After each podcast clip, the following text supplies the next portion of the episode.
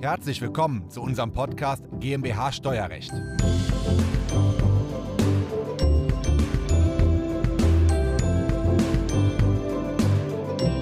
Wenn Sie als Unternehmer aus Deutschland ins Ausland auswandern, haben Sie ein Problem mit der Wegzugsbesteuerung und ein Problem mit der Steuerentstrickung. Und wie genau diese beiden Dinge in der Praxis zu handeln sind, ja, das diskutieren wir heute in diesem Video zu dritt. Ich habe zu Gast Christoph Feuermann, ja, jemand, der in den letzten fünf Jahren 160 Länder bereist hat, viele Steuergesetze und Steuervorschriften in vielen dieser Ländern kennt und Steuerberater auf Zypern, ja, Michael Wohlfahrt. Und wenn Sie das interessiert, dann bleiben Sie dran. Diese Folge ist der Audiomitschnitt unseres YouTube-Videos. Das Video verlinken wir Ihnen in der Beschreibung.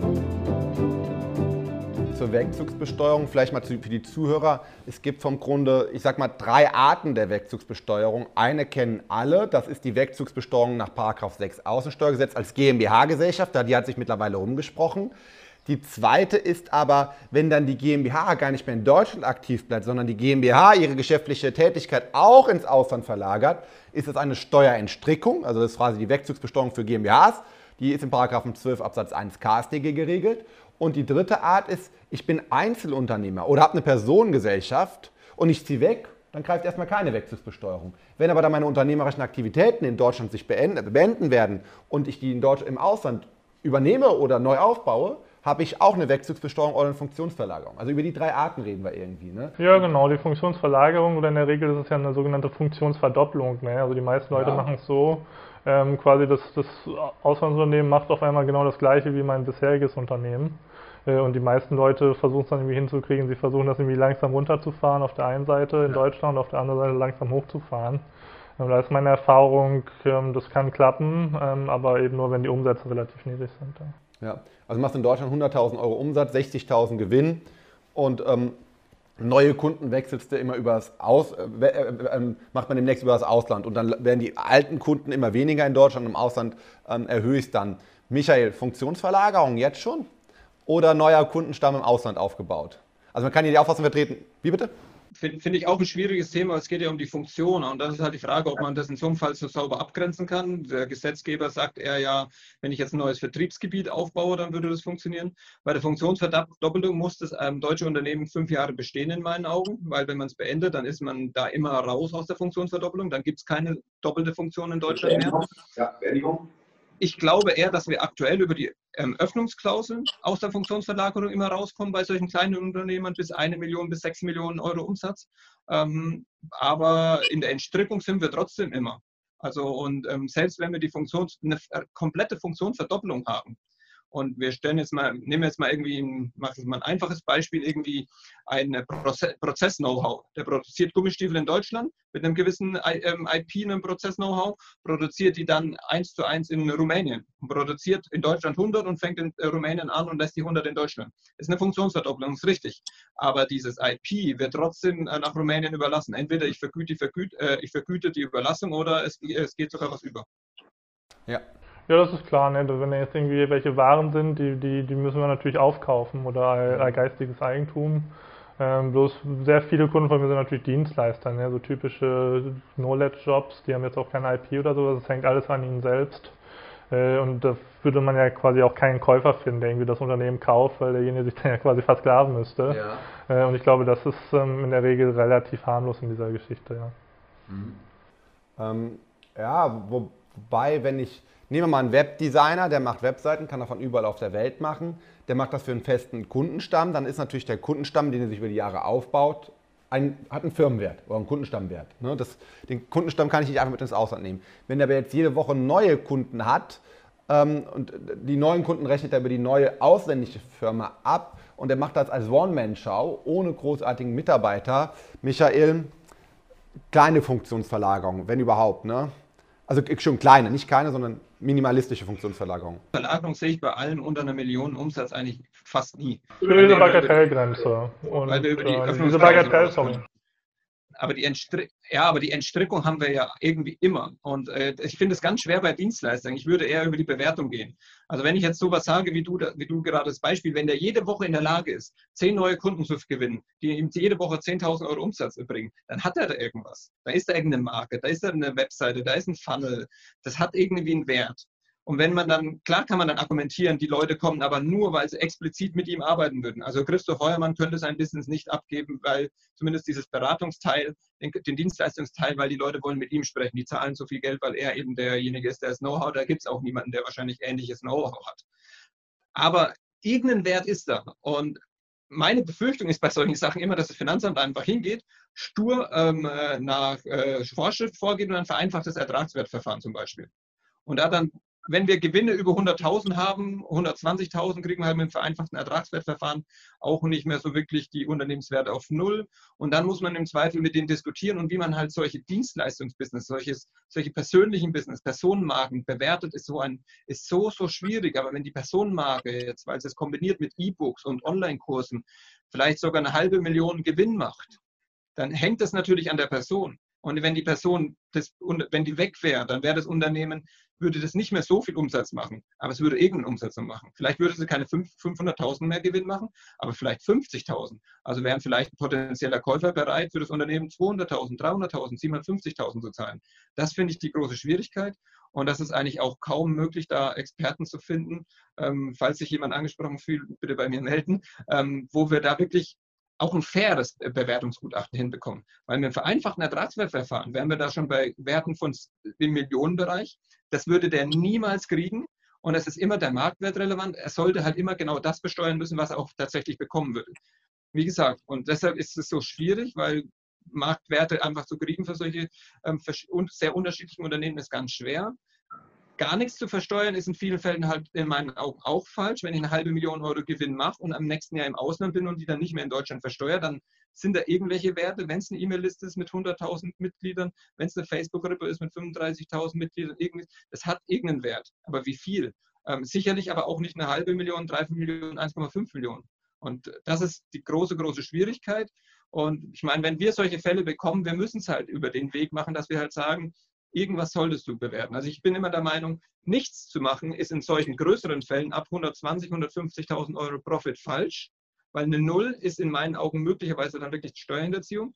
Aber dann irgendwie in der Bandbreite zu gehen, ob das dann 50.000 oder 500.000 oder vielleicht auch 1,5 Millionen sind, darüber lässt sich trefflich streiten. Man müsste halt versuchen, einen Fach, einen branchenerfahrenen Experten zu finden, der das sauber bewerten kann.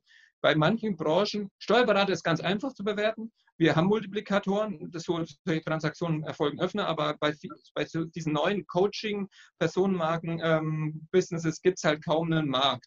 Aber ich würde definitiv für eine E-Mail-Liste mit 100.000 Euro, äh, 100.000 Mitgliedern, die so ein bisschen grob in meinem Bereich tätig ist, ich würde Geld dafür bezahlen. Wenn jemand digitalen Content erstellt hat, Bücher erstellt hat, die kann ich im Zweifel ja auch rebranden. Ähm, würde ich auch Geld bezahlen. Aber wie viel? Ja, Okay, also das ist die Entstrickung oder Funktionsverlagerung von einem Einzelunternehmen. Also Funktionsverlagerung nochmal, ich fahre hier was runter und fahre im Ausland was hoch. Oder ich verdoppel es, dann nimmt einfach nur was dazukommt. Entstrickung, es kommt ein Wirtschaftsgut und sei es ein Kundenstamm oder irgendwas ins Ausland. Ja? Und ähm, das sind die Fälle, die du viel hast wahrscheinlich, wo die schon Einzelunternehmer sind. Hast du viele GmbH-Gesellschaften, die mit, die mit, dieser Wegzugsbesteuerung auf GmbH-Gesellschafterebene kämpfen? Ja, wir haben sehr viele ähm, GmbH-Besitzer. Ne? Also, so der typische Kunde von mir ist das Online-Unternehmer aus verschiedenen Bereichen, viel Dropshipping, Amazon FBA, ähm, viele Dienstleister, auch, auch viele so Affiliate-Businesses und das geht so bei mir bis, sage ich, 5 Millionen Umsatz. So bis zu kleinem Mittelstand kommen die Leute mhm. zu mir, darüber können sie sich auch die teuren Steuerberater leisten. Und ähm, da gibt es ja schon ganz gute Ansätze. Wie gesagt, die Wechselbesteuerung wird ja verschärft jetzt ab Ende des Jahres sehr wahrscheinlich ähm, oder sicher. Und äh, im Moment gibt es halt noch immer diese gute Möglichkeit, irgendwie nach Zypern, Malta, Stundung der Wechselbesteuerung, eventuell Liquidierung der GmbH, also solche Sachen sind möglich. Das wird jetzt alles schwieriger. Ähm, aber es geht natürlich auch oft dahin, ich habe viele Unternehmer, die, die sich einfach von Anfang an richtig vorbereiten wollen. Die wissen, ja, sie machen jetzt in den nächsten paar Jahren viel Geld. Äh, wenn du es von Anfang an richtig aufsetzt mit einer, mit einer Stiftung oder mit einer Genossenschaft oder sowas, hast du halt schon gewisse Möglichkeiten, noch aus der Wechselversteuerung rauszukommen. Ja. Hm. Stiftung, also mir steht jetzt ein Modell vor Augen mit einer deutschen Familienstiftung zumindest. Ähm, würdest du es mit einer ausländischen machen? Also das deutsche Modell man gründet eine deutsche Familienstiftung, überträgt die GmbH auf die deutsche Familienstiftung. Das ist eine Schenkung.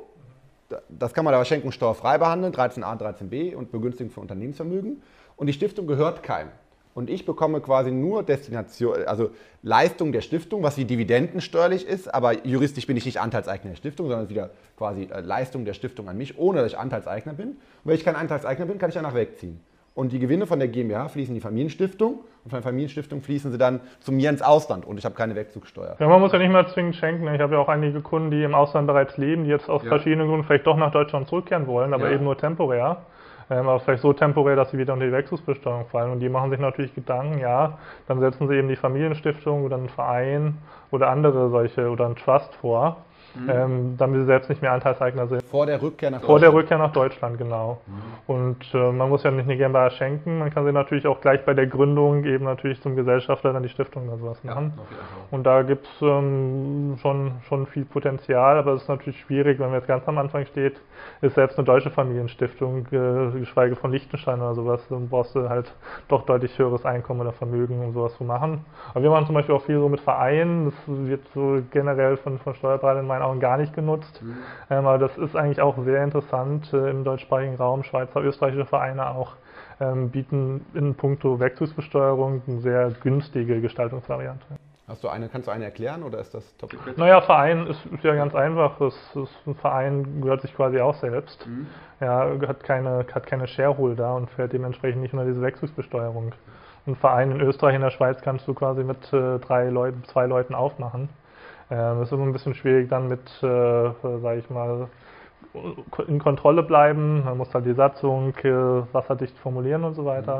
Mhm. Aber an sich, das ist halt das Schöne, es gibt sehr viele sehr exotische Rechtsformen auf der Welt. In Deutschland vor allem auch die Genossenschaft, mit der du ja relativ viel gestalten kannst. Ähm, ist gerade ganz groß bei uns das Thema. Ähm, also mit Genossenschaften wird sehr viel gemacht. Ähm, jetzt gar nicht mal im Immobilienbereich, sondern ja so im Alltäglichen. Gesellschafter für GmbHs und ähnliches, ja. Genau. Und es gibt es natürlich auch in anderen Ländern und das ist einfach das, das Schöne an dieser Arbeit. Ich sage immer gern, es gibt 266 autonome Länder mit eigenen Steuergesetzen auf der Welt, ja, und dann hast du eben diese ganzen Möglichkeiten, die ganzen Rechtsformen, ähm, Wohnsitz und dann Staatsbürgerschaft, und das alles kombiniert, mhm. äh, macht halt jeden, sag ich mal, Fall dann zum Einzelfall. Ja. Ja, ja. Ähm, Michael, dein Feedback oder hast du viele Wegzugsfälle, also nach sechs Außensteuergesetzen? Ja, auf jeden Fall. Also ich sage mal so, ein Drittel hatten eine GmbH. Also zu mir kommen natürlich auch primär die Mandanten, die schon Unternehmer sind. Ich meine, wahrscheinlich bei euch beiden auch ähnlich. Ähm, und ja, und bei der Wegzugsbesteuerung ist das halt Ganze noch viel formalistischer. Das ist ja wieder der Punkt mit der Entstrickung und, ähm, und Funktionsverlagerung, gerade Funktionsverlagerung auch, das muss ein Finanzbeamter erstmal sehen und verstehen. Gerade bei Einzelunternehmen, die nicht in einem, in, bei einer Körperschaftsveranlagung sind, muss das wirklich erstmal jemand verstehen. Ähm, aber die Wegzugsbesteuerung, die versteht man halt einfach. Der 6 AStG ist ein geschlossener Paragraph, den man einfach runterlesen kann, man versteht ihn. Und da ist halt auch standardmäßig das vereinfachte Ertragswertverfahren anzuwenden. Und das ist gerade halt bei Dienstleistungen echt schwierig. Ähm, wie gesagt, Vorgeschäftsführergehalt bis 120.000 ähm, kriegt man es ja noch ganz gut hin, Gewinn. Ähm, alles darüber hinaus. Aber es ist, man darf halt eins nie vergessen, bei all diesen Wegzugssteuern, nenne ich sie gerne ins, in, insgesamt, die zukünftige Wertsteigerung im Ausland ist halt steuerfrei. Oder nicht steuerfrei, sondern dazu besteuern, wo du, dich, wo du dein Setup machst, aber das kannst du steuerfrei aufsetzen oder sehr, sehr steuergünstig. Es kann durchaus Sinn machen, ähm, mal auf eine halbe Million Wegzugsteuern in Deutschland zu zahlen, vielleicht sogar auch Stunden zu lassen in Einzelfällen, und dann halt einfach die nächste halbe Million, Million, die du erwartest, die die nächsten Jahre kommt, dann steuergünstig, steuerfrei im Ausland äh, diese Wertsteigerung äh, mitzunehmen. Das darf man nie vergessen. Es ist ganz oft eine Investitionsrechnung. Und ganz viele Steuerberater empfehlen halt auch immer ganz platt, die GmbH und Co. KG drüber zu hängen, ähm, um einfach die Wegzugsbesteuerung zu vermeiden. Aber das heißt einfach, wir bleiben steuerverstrickt in Deutschland. Komplett. Also du sparst da nicht einen, nicht einen Prozentpunkt Steuern. Und man muss es sich wirklich überlegen. Das macht in Einzelfällen Sinn. Ich sage immer, das macht vielleicht in 5% der Fälle weniger wahrscheinlich Sinn. Innerhalb Europas sowieso nicht.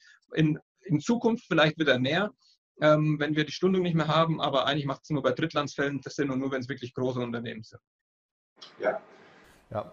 Ähm, dann noch bei der Werkzugsbesteuerung nach 6 AStG eine Frage, wie ihr aktuell mit der neuen Gesetzesänderung beide umgeht weil wir hatten ja eine Regelung von 1972 an, die 2006 ein bisschen reformiert wurde. Seit 2006 haben wir eine Stundung in EU-Wegzugsfällen unbeschränktem Umfang, zeitlicher Art und der Höhe nach. Und erst wenn ich dann äh, weiterziehe aus dem EU-Land in den Drittstaat, muss ich sie zahlen. Oder wenn ich tatsächlich verkaufe, den Anteil muss ich bezahlen. Solange wird gestundet, also unbefristet, ohne Zinsen, ohne Sicherheitsleistungen. Also total nett vom Staat.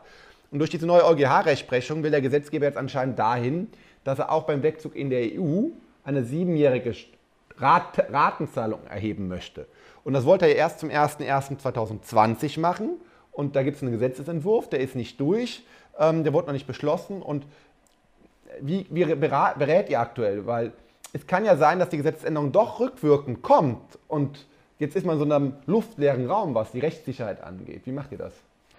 Ja, es kommt mir wieder immer auf den Fall an. Also aktuell ähm, gehen wir oft auch einfach den Weg, ähm, dass wir, wir haben die Möglichkeit, äh, GmbHs in der Regel steuerneutral in Genossenschaften umzuwandeln. Mhm. Äh, und ähm, da gibt es meines Wissens auch noch keine richterliche Rechtsprechung, was tatsächlich der Fall ist. Aber wir haben bereits äh, Genossenschaftsmitglieder, mehrere, die ins Ausland gezogen sind, wo die Wechselbesteuerung ausgelöst wurde. Aber das Schöne bei der Genossenschaft ist eben, ähm, nach unserer Erfahrung, ähm, wir haben keinen Steuerberater gefunden, der uns das bestätigen wollte schriftlich, aber nach unserer Erfahrung fällt die Wechselbesteuerung nur auf die Nennwert der Genossenschaftsanteile an, nicht ähm, auf das Vermögen und damit ist es ein sehr einfacher Weg aus der Sache hinaus. Ja, bei den Genossenschaften gibt es halt die Besonderheit, Anschaffungskosten gleich Verkehrswert. Wenn ich kündige, bekomme ich nur den Anschaffungskostenwert zurück, damit habe ich keine Wertsteigerung. Mündlich kann ich das ja auch sagen, kein Problem. Schriftlich müsste ich schon mal vorher nachlesen, Viertelstunde, ja aber ähm, gute Gestaltung, ja. Und das heißt, du vermeidest die Wegzugsbesteuerung einfach komplett, egal ob komplette Stundung oder sieben Jahre, ob was jetzt gilt, weiß keiner. Du sagst einfach komplette Alternative. Ja, genau, ich meine, man muss auch schauen, zum Beispiel Österreich hat ja ähm, bereits diese, diese EU-Richtlinien umgesetzt. Österreich hat es ja auch sehr restriktiv gemacht. Ich denke, das wird gar nicht in, in Deutschland kommen. Österreich ähm, besteuert jetzt tatsächlich eben auch Aktienvermögen. Das heißt, wenn man aus mhm. Österreich wegzieht, Aktienvermögen hat. Ähm, diese Kursgewinne werden quasi alle realisiert und müssen versteuert werden bei Wegzug offiziell. Ich denke, das wird in Deutschland nicht kommen. Ja. Ähm, und ähm, das ist interessant, wie verschiedene EU-Staaten halt verschiedene Sachen dieser Wechselbesteuerung umgesetzt haben. Ähm, auch äh, inwieweit man zum Beispiel in die Wechselbesteuerung dann fällt, ähm, wenn man dann wieder nur temporär in Deutschland ist. Ich glaube, in, in, der neuen Fassung ist es so, man muss erst wieder sieben Jahre in Deutschland leben, also quasi in den letzten sieben Jahren, äh, letzten zwölf Jahren irgendwie sieben Jahre in Deutschland steuerpflichtig mhm. gewesen sein, bevor man, bevor die dann erst wieder greift. In Österreich wiederum ist es so, wir hatten da Fälle, ähm, da wirst du angeblich schon nach einem Jahr in Österreich fällst du wieder unter die Wechselbesteuerung. Also das ist, das ist noch nicht abschließend geprüft, aber ähm, das ist auch längst nicht so einheitlich, wie die EU das eigentlich haben wollte. Ja, mhm. ja Michael, bei dir? Ich berate eigentlich wirklich auch mit der Aussage, dass ich zu 95 Prozent davon ausgehe, dass wir es erst zum 01.01.2021 haben. So hat es der BMF äh, ja jetzt auch im April das letzte Mal ähm, gesagt. Es wäre wunderbar, wenn sie es noch vor der Sommerpause durchkriegen, weil es ist wirklich keine schöne Situation, ähm, gerade auch bei der Funktionsverlagerung in dieser Situation zu beraten. Ich gebe immer noch eine ganz wichtige Empfehlung, die jetzt durch ein anhängiges BFH-Verfahren wieder ganz spannend wird, und das ist die Rückkehrabsicht. Du kannst ja, wenn du einfach innerhalb von einer gewissen Zeit, eigentlich in der EU meiner Meinung nach sogar unbefristet nach Deutschland zurückkommst, den Bescheid rückwirkend wieder aufheben lassen.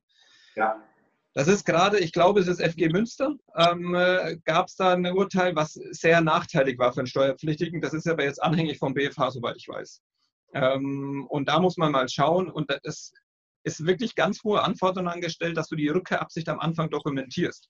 Aber deswegen ist auch so, und das ist leider sehr widersprüchlich manchmal in der Beratung, weil auf der einen Seite sagen wir, mach wirklich einen klaren Cut und behalte jetzt nicht deine Mietwohnung und untervermiete die und so weiter, so dass du dir quasi theoretisch offen halten könntest, zurückzukommen. Könnte man wieder in Einzelfällen sogar einen Lebensmittelpunkt hineininterpretieren, wenn du nur die Wohnung, Wohnung möbliert für zwei Jahre untervermietest und so weiter, gewöhnliche aufteilten Thema. Ähm, auf der anderen Seite versuch einfach deine Rückkehrabsicht ähm, äh, darstellen zu können. Leg dein Auto still, vermiete deine Wohnung möbliert. Unter, ist dann da wieder die Empfehlung und sage einfach, ja, ich will nur für vier Jahre ins Ausland gehen, ich will dort, weil in Zypern so gute Softwareentwickler sitzen, dort eine Company aufbauen, einen Geschäftsführer einsetzen, das Ganze automatisieren und mich dann komplett rausziehen und noch als Investor auftreten und zurück nach Deutschland. Ganz schwieriges Thema aktuell. Ja, oder ein Brief ans Finanzamt, liebes Finanzamt, ich ziehe aus Deutschland weg, ich habe Rückkehrabsicht mit ein bisschen Darlegung, ist ja auch dokumentiert. Aber drei Jahre später zu sagen, es war von vornherein stand fest, dass ich zurückkommen will, ja, ist kritisch. Aber das Blöde an diesem Urteil vom Finanzgericht, jetzt was beim BMV ist, ist eben, dass das so nicht im Gesetz steht. Im 6 Absatz 3 steht drin, beruht die Beendigung der unbeschränkten Steuerpflicht auf vorübergehende Abwesenheit. Und wird der Steuerpflichtige innerhalb von fünf Jahren seit Beendigung dann doch wieder unbeschränkt steuerpflichtig, entfällt der Steueranspruch. Also beruht die Beendigung auf, der unbeschränkten Steuerpflicht auf vorübergehenden Abwesenheit ah, dass da die Absicht von vornherein bestanden hat, äh, schwierig da rein zu interpretieren. Ja, ich glaube, das ist ja auch eher dann so gedacht für irgendwie, was weiß ich, Unternehmersprösslinge, die dann irgendwie ein paar, paar Jahre in den USA studieren und dann ja. zurückkommen, um irgendwie das Familienunternehmen zu übernehmen. Ja. Klar, da wäre es irgendwie blödsinnig, dass die dann Wechselbesteuerung zahlen müssen, wenn sie jetzt irgendwie schon am Unternehmen beteiligt sind. Ja, ja. So, also so zum Student, äh, Studium nach New York geht oder ähnliches, ne? Ja, genau so. Das war der Audiomitschnitt unseres YouTube-Videos. Den Link zum vollständigen Video finden Sie in der Beschreibung. Wenn Sie Fragen dazu haben oder einen Beratungstermin vereinbaren wollen, dann rufen Sie gerne bei uns in der Kanzlei einmal an. Unsere Telefonnummer ist die 0221 999 832 11. Wir freuen uns auf Ihren Anruf und wir hören uns im nächsten Podcast wieder.